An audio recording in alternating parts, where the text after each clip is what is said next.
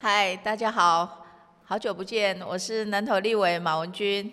我们现在接下来要录第二集的 podcast。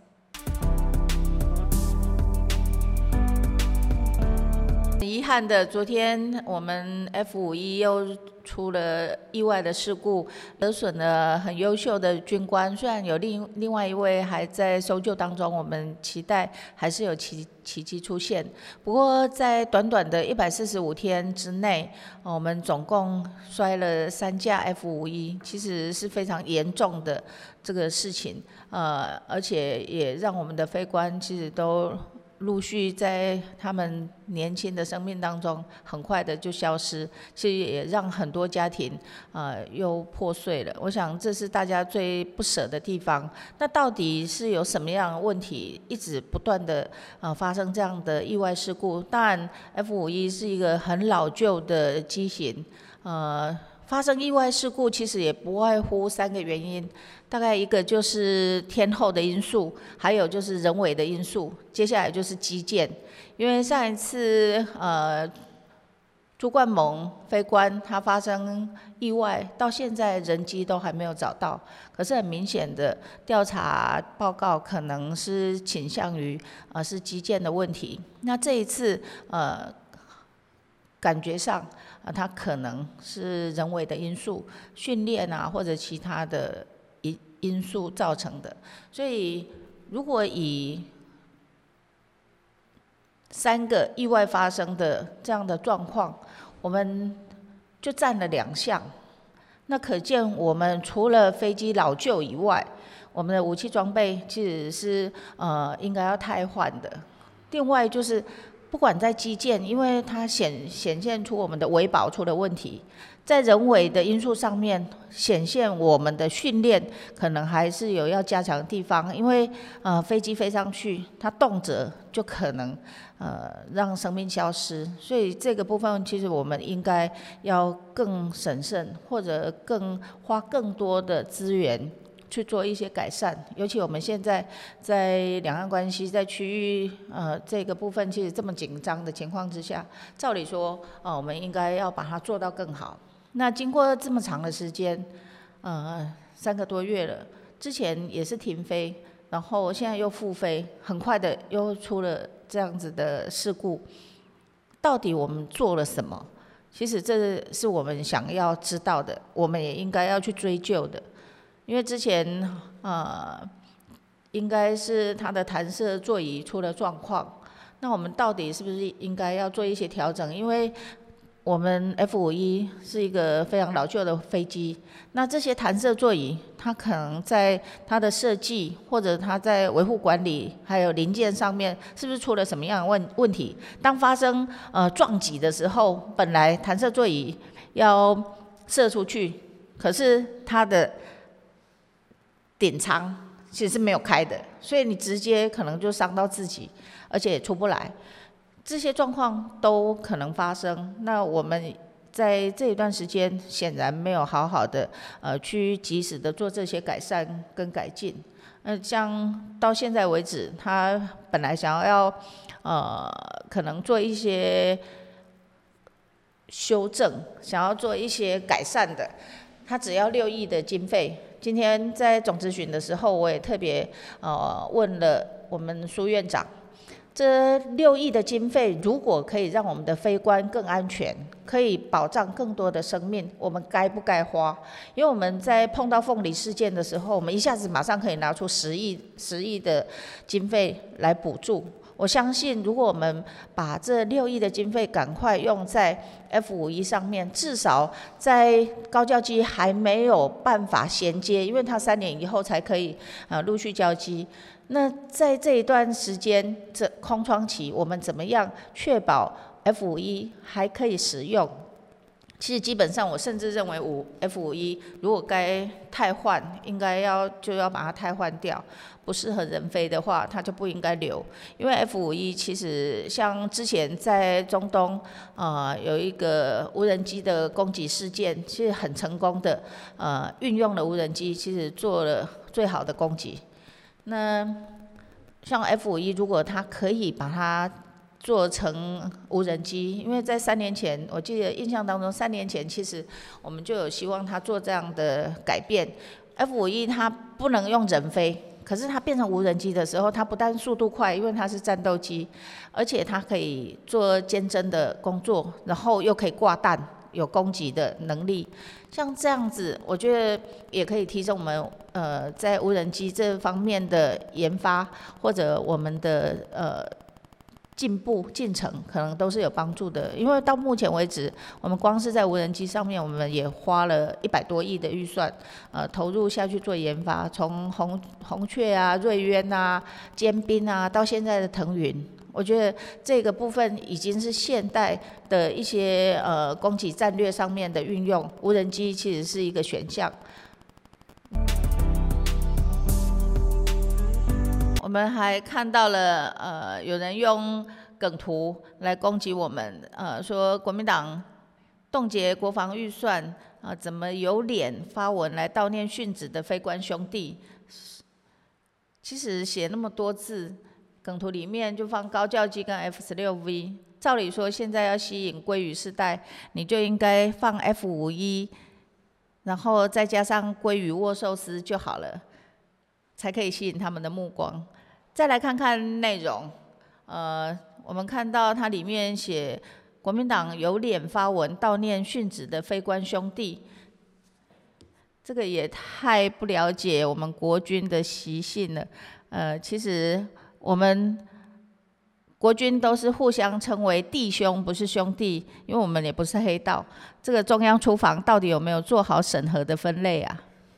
其实现在大家一直不断的在误导冻结预算的意思，呃，其实冻结预算它并不会影响整个武器采购或者整个呃像我们在预算执行上面它有什么困难，因为冻结预算基本上就是因为可能在预算的使用上面觉得有问题。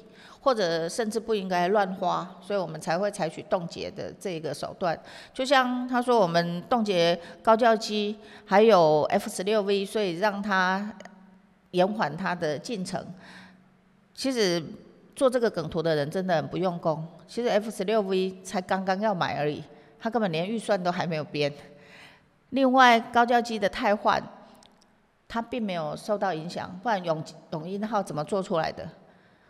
冻结预算，它只是少部分，对于有质疑的部分，或者他做的不够好的部分，要求他们要把它改善完以后才可以动资，那只是一点点，所以其实它并不影响它的使用。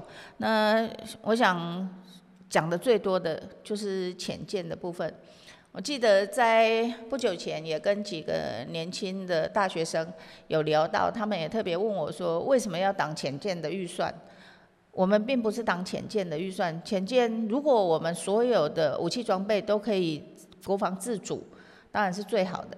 可是浅见这个有很大的问题，我们总共编了五百多亿的经费预算，其实全世界目前最好的浅见是日本做的柴油浅见，核动力的我们没有办法做，我们这一次也是柴油浅见，柴油浅见目前做的最好的是日本，日本的苍龙级潜舰。他们也不过花两百两百亿出头，那中国大陆现在制造一艘潜舰也不过一百亿，可是我们编了五百多亿的预算，其实我觉得这都没有问题，只要可以支持我们的呃国防，大家都可以去接受。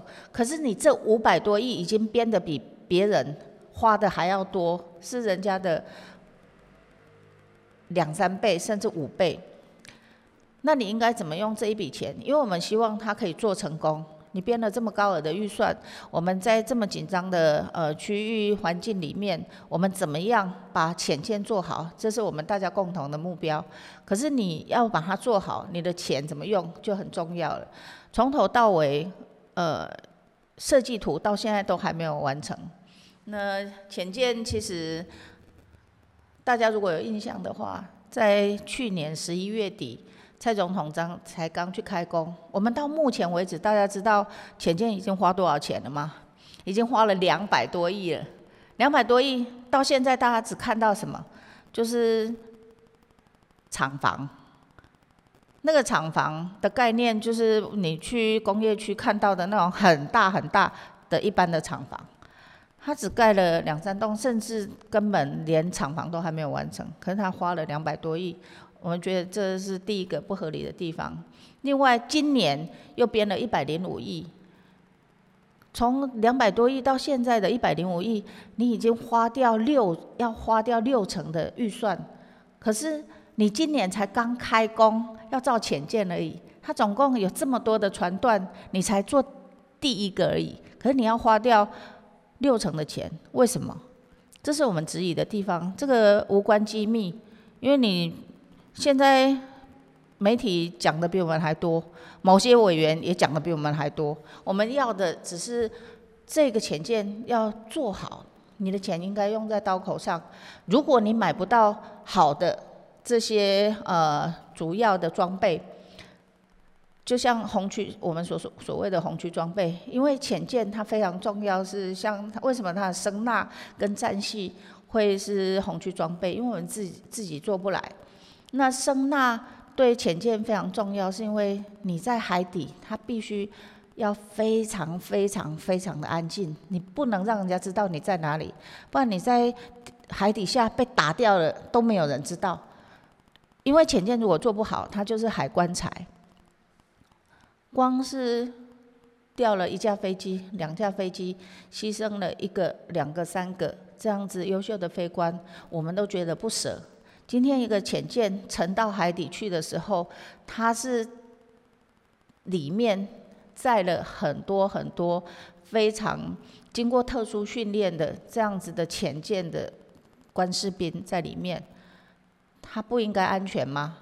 你今天不应该买更好的装备？把我们的前舰做好吗？既然你是为了维护我们国家的安全，既然你是想让我们有很好的武器装备，包括战系，今天如果你没有前舰，如果做不好，其实它现在看起来就像观光船，它什么都没有，你只是可以沉下去，跟我们沉到海底去看海里面的那些鱼啊，那些特殊的那海底生物有什么差别？我们要的就是一个安全的武器装备。这是我们冻结预算的原因，所以有时候我都觉得我还蛮闷的，因为我们讲的这个议题太严肃。可是我一直在提，因为我们在国防的部分，其实我们今天当了一个国防委员会的委员，不管你是什么样子的政党，我相信我们都希望国家好，因为。一旦国家出了事，我们每一个人都逃不掉、逃不了，所以我们都希望他好。可是，呃，如果在立法院，呃，讲一些风花雪月，然后讲一些八卦，我想大家还是比较能听得下去。今天，呃，我们讲这些呃国防上面的问题，还有一些武器装备，我们要很很沉重的讲。可是我们也希望大家可以听进去，因为这些花掉我们很多的钱。浅见五百亿不多吗？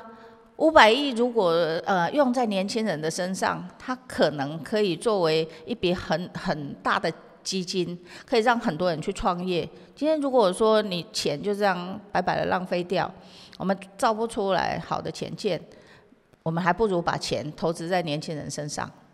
所以冻结预算是一个必要的手段，可以让它做得更好，可以让它呃按部就班的把它做好。其实像过去有几个案子哈，我想大家可能比较有印象的，就是猎雷舰。猎雷舰当初如果不是我冻结预算，也许我们已经耗费掉一百亿、两百亿，甚至三百多亿，全部都不见了。可是我们做不出任何东西来。还有就是尖兵。无人机，歼兵无人机，其实我们也花了八亿多，可是它做出来以后，海军不能用。当初我们一直建议，因为既然在三年前我们就已经建，我就已经建议了，如果我们已经要买 MQ 系列的无人机。那建兵应该停下来，把那个钱再做其他的，比如说腾云啊这样子的无人机的研发，因为让它飞得更高，让它可以有更多的功能。我想其实这个就是预算的运用，可是当初他们还是执意的要把它用完，八亿多花完了，然后呢就不见了。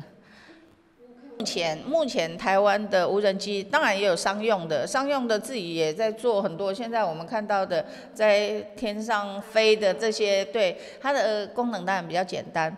那可是如果说要做到更好，当然如果是军用的，它有很多的功能，还有还有很多其实是要结合其他呃，比如说你像定位啊或者其他的，其实都还是有必要。对。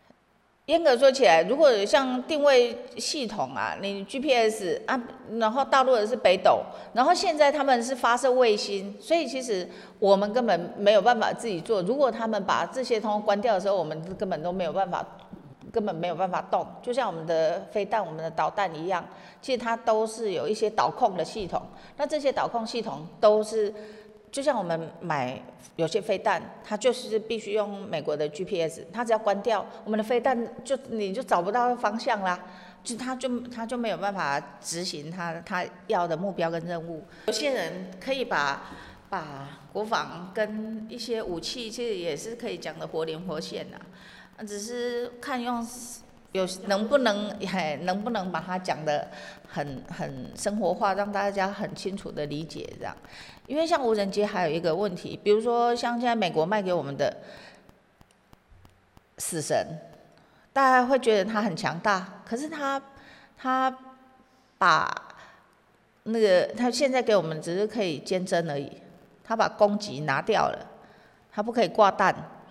所以我们买一个那么大的，它它像七三七客机一样大哎，然后它可以飞高没有错，它不它飞到上面，然后它只是尖针。台湾跟那个大陆这么近，如果我们是要监控它的话，你一飞上来，它马上就可以侦测到；你一飞过去，它就把你打下来了，因为它是太大了。所以其实那个对我们来说，它如果没有攻击力，那我们买这个干什么？而且买了市价要一百多亿，将近一百七十亿。那一百七十亿，如果我们自己好好的做研发，我们不是说要国防自主吗？无人机现在不是非常难的技术，我们自己腾云也也说突破到一万公尺。那照理说，你就应该要把这钱是让我们自己国家再再去做更好的研发，而不是突然看你腾云可以飞到一万了，然后就叫你买。我们买那个跟我们自己现在又冲突了啊！你花了一百七十亿，我刚刚讲了红雀、瑞渊啊、尖兵啊、腾云啊，这一步一步这样走过来，我们大概花了一百多亿。这是这样进程就花一百多亿，可是你买四架美国这个无人机，对我们又没有什么功能的，就是对我们帮助不大的，你就花掉一百七十亿了。那其实你就在排挤我们原来可能国防自主上面可以运用的资源。所以，因为我们的整个国防预算其实就是这样这么一块大饼啊。今天你不管是三千五百亿，不管你是四千亿。这些钱你只要一直增加，它就会排挤到我们我们其他的预算，真的就是教育、社会福利或者呃其他的基础建设等等，其实它就是会排挤。那我们不应该要好好的监督吗？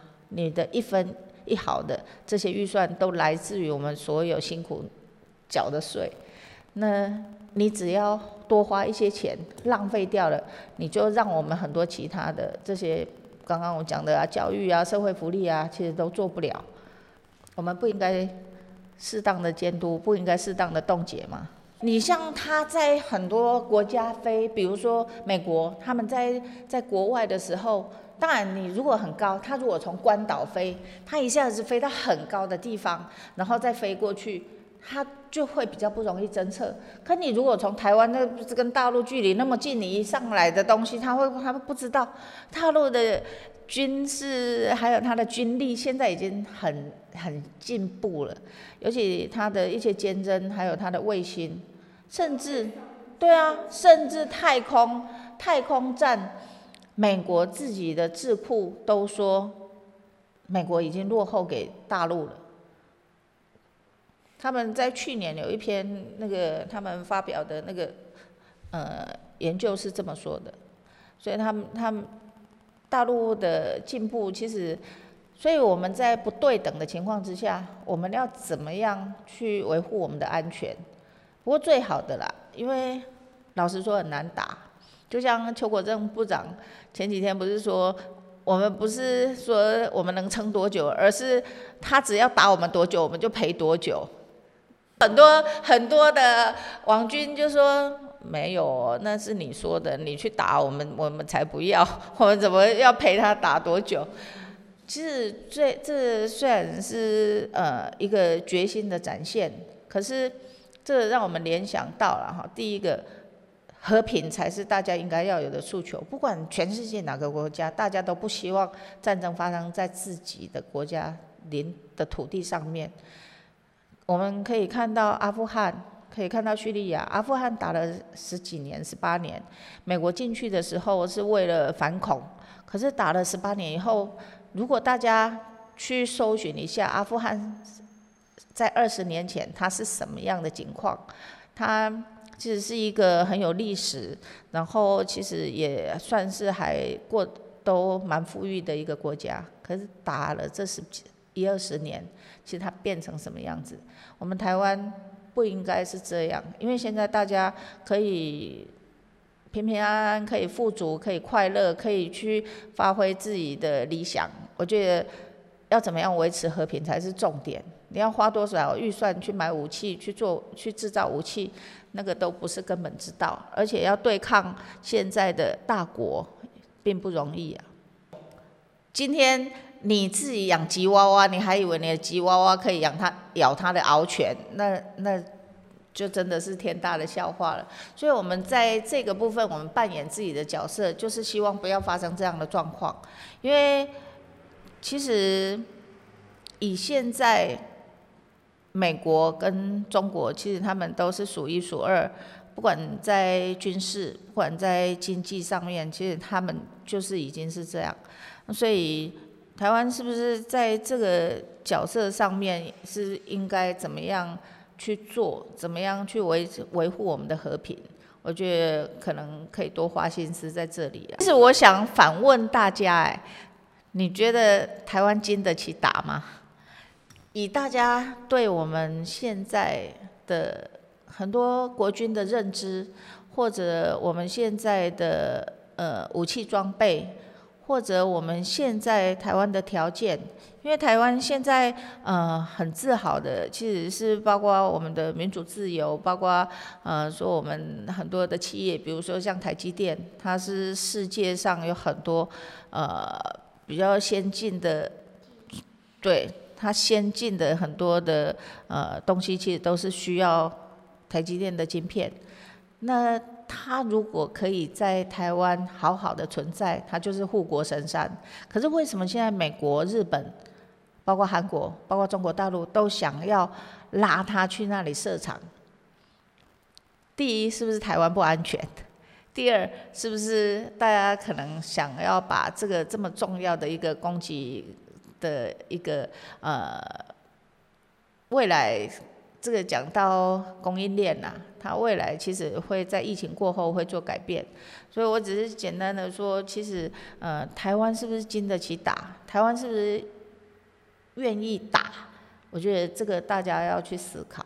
嗯，就国防的部分，其实还是有很多呃可能可以聊的部分。那其实有些也是很有趣的，未来有机会，我也希望可以跟大家分享。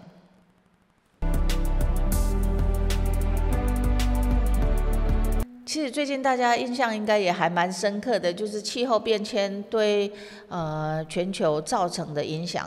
呃，在不久前，其实美国德州一个蛮炎热的地方，从来没不不下雪的，结果前一阵子经过经历过非常严重的暴风雪，甚至人连天然气的管线啊什么都被冻坏了，而且还冻死了很多人。呃，像澳洲去年森林大火，还今年现在正在进行，就是呃洪水成灾，其实也让很多很多呃动物啊，很多的人啊，其实流离失所，然后也失去生命。我想这个都是气候变迁所造成的，那在台湾也不例外。过去如果现在应该也已经是接近梅雨季节了，可是从过去呃从去年大概十月以后，其实就很明显的感受到，呃，可能干旱的发生。到现在没有下雨，其实，呃，今年的旱灾会造成很多的影响，不管是农作物也好，不管是我们的一些呃产业发展也好，不管是我们大家的生活，可能也会造成很多的不便。它一旦限水的时候，大家没有水，可能就会很惨。所以其实像这一些呃可能会直接对我们造成冲击的，我想大家应该要慢慢的呃去理解。这样子的状况，未来会造成我们有什么样的冲击？我们自己要去怎么适应？然后，其实政府在很多的基础建设上面，其实应该要怎么样去做？呃，所额外的超前部署，去做一些相关的规划，这些其实都蛮重要的。以南投来说好了，就嗯，南投其实大部分都是农业为主嘛。那过去其实南投并不太缺水，因为我们。呃，河川呐，或者森林啊，其实还蛮多的，含水量应该也还蛮足够的。尤其是普里，普里其实是一个水的故乡，然后我们很重要的一个作物，全台湾大概普里茭白笋占了至少七八成以上，甚至九成。茭白笋最重要的一个呃生生长的一个条件就是水。所以它也叫水笋。那今天万一如果缺水，像我听到很多我们茭白笋的农民已经在提，他们也在担心。从去年到现在缺水的状况，他们已经开始在轮轮灌了，就是有些地方啊是轮流供水。那如果再不下雨的时候，我想我们呃所有的茭白笋农可能也会面临一场很大的冲击。跟考验，那这个也相对的也是考验我们政府啦，怎么样去做这些建制？因为呃，我们过去都太轻忽了，因为台湾常常下雨，然后感觉上也不太缺水。我们常常看到大家在喝矿泉水的时候也还蛮浪费的，如果跟新加坡比起来的话，所以其实基本上我们觉得呃，怎么样在碰到这次的旱灾，也许也是一个转机，让我们可以及时的去面对未来。我们台湾其实一直说不缺水，不缺水，我们也浪费了很多水。我们生产最多的就是污水，我们的民生废水。那这些民生废水，我们可以怎么样好好的利用，其实就很重要了。大家都很很。认识的新加坡，新加坡是没有水的，所以水对他们来说非常非常的珍贵。那他们把所有的民生废水全部都把它呃再制再生，让它变成可以饮用的水。虽然听起来有点恐怖啊，如果你去想象，会觉得呃还是不太能接受。可是。在他那样的环境，他就是把它做出来了。在一个没有水的国家，他可以让他的这个呃节水的产业可以卖到全世界，而且让他们大赚特赚。他把这是这个技术，就是再生水再制的这个技术，他是卖到全世界。我觉得这个就是你在最不利的环境，可是你可以利用它。我觉得这个就可以让自己可以变得更好。以色列也是，以色列沙漠国家，它也缺水，可是它的滴灌技术，还有它的其他的呃节水的这些相关的一些技术，其实也是输出到其他世界各国。所以台湾基本上在呃处理水的这个能力也是不错的。所以没有理由我们没有办法去分食到这一块大饼。如果我们可以在朝这一方面来努力，我觉得我们可能也可以呃有所作为。因为未来很明显的，以现在的极端气候，有可能未来的水资源跟干净的空气是一样珍贵的。所以我们应该要事先去理解这个，然后去好好的去规划，怎么样让我们的水资源可以好好的保留。很可惜，因为我们真的把它浪费掉。我们每虽然呃大家说我们缺水，那是因为我们没有把它留下来。今天在我们身边，或者我们常常看到下的雨，我们有很多的水。其实如果可以留下来，我们不不仅台积电不需要花两亿五亿去买水，然后很多其他的企业也都不需要，我们的农民也不需要在缺水的时候哇都一直要去轮灌，因为你可能需要一些滞洪池啊。然后这些水水资就是呃水资厂啊，其实它做这一些再生的利用，它可以给工业用水。然后农业的话，你就是怎么样在适当的时间储水，我想这就可以解决很多很多问题了。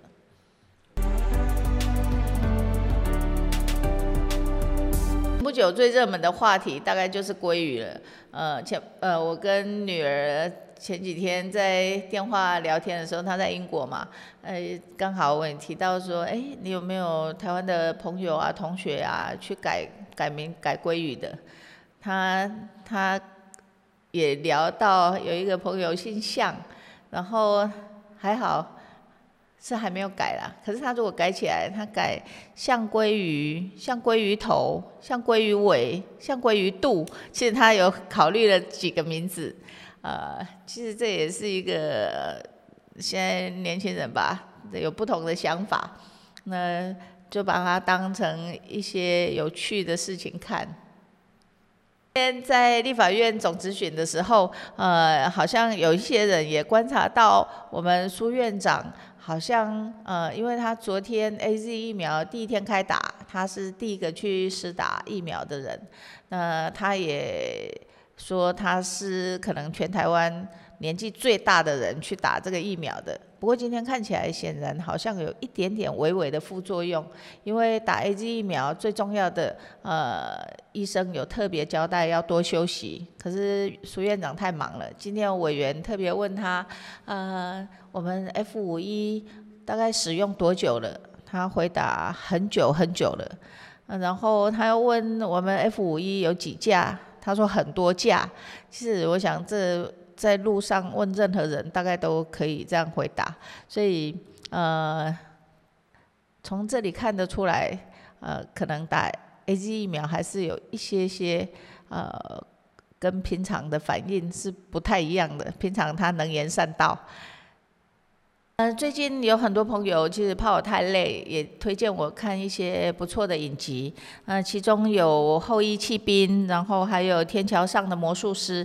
我想可以找个时间好好的呃看一下，其实让自己有不同的心情体验，也可以让自己沉淀一下，去理解不同的事情。找时间看一下吧。未来有时间我也跟大家分享一下我看完的呃。心情跟心得，这一期就到这边喽，拜拜。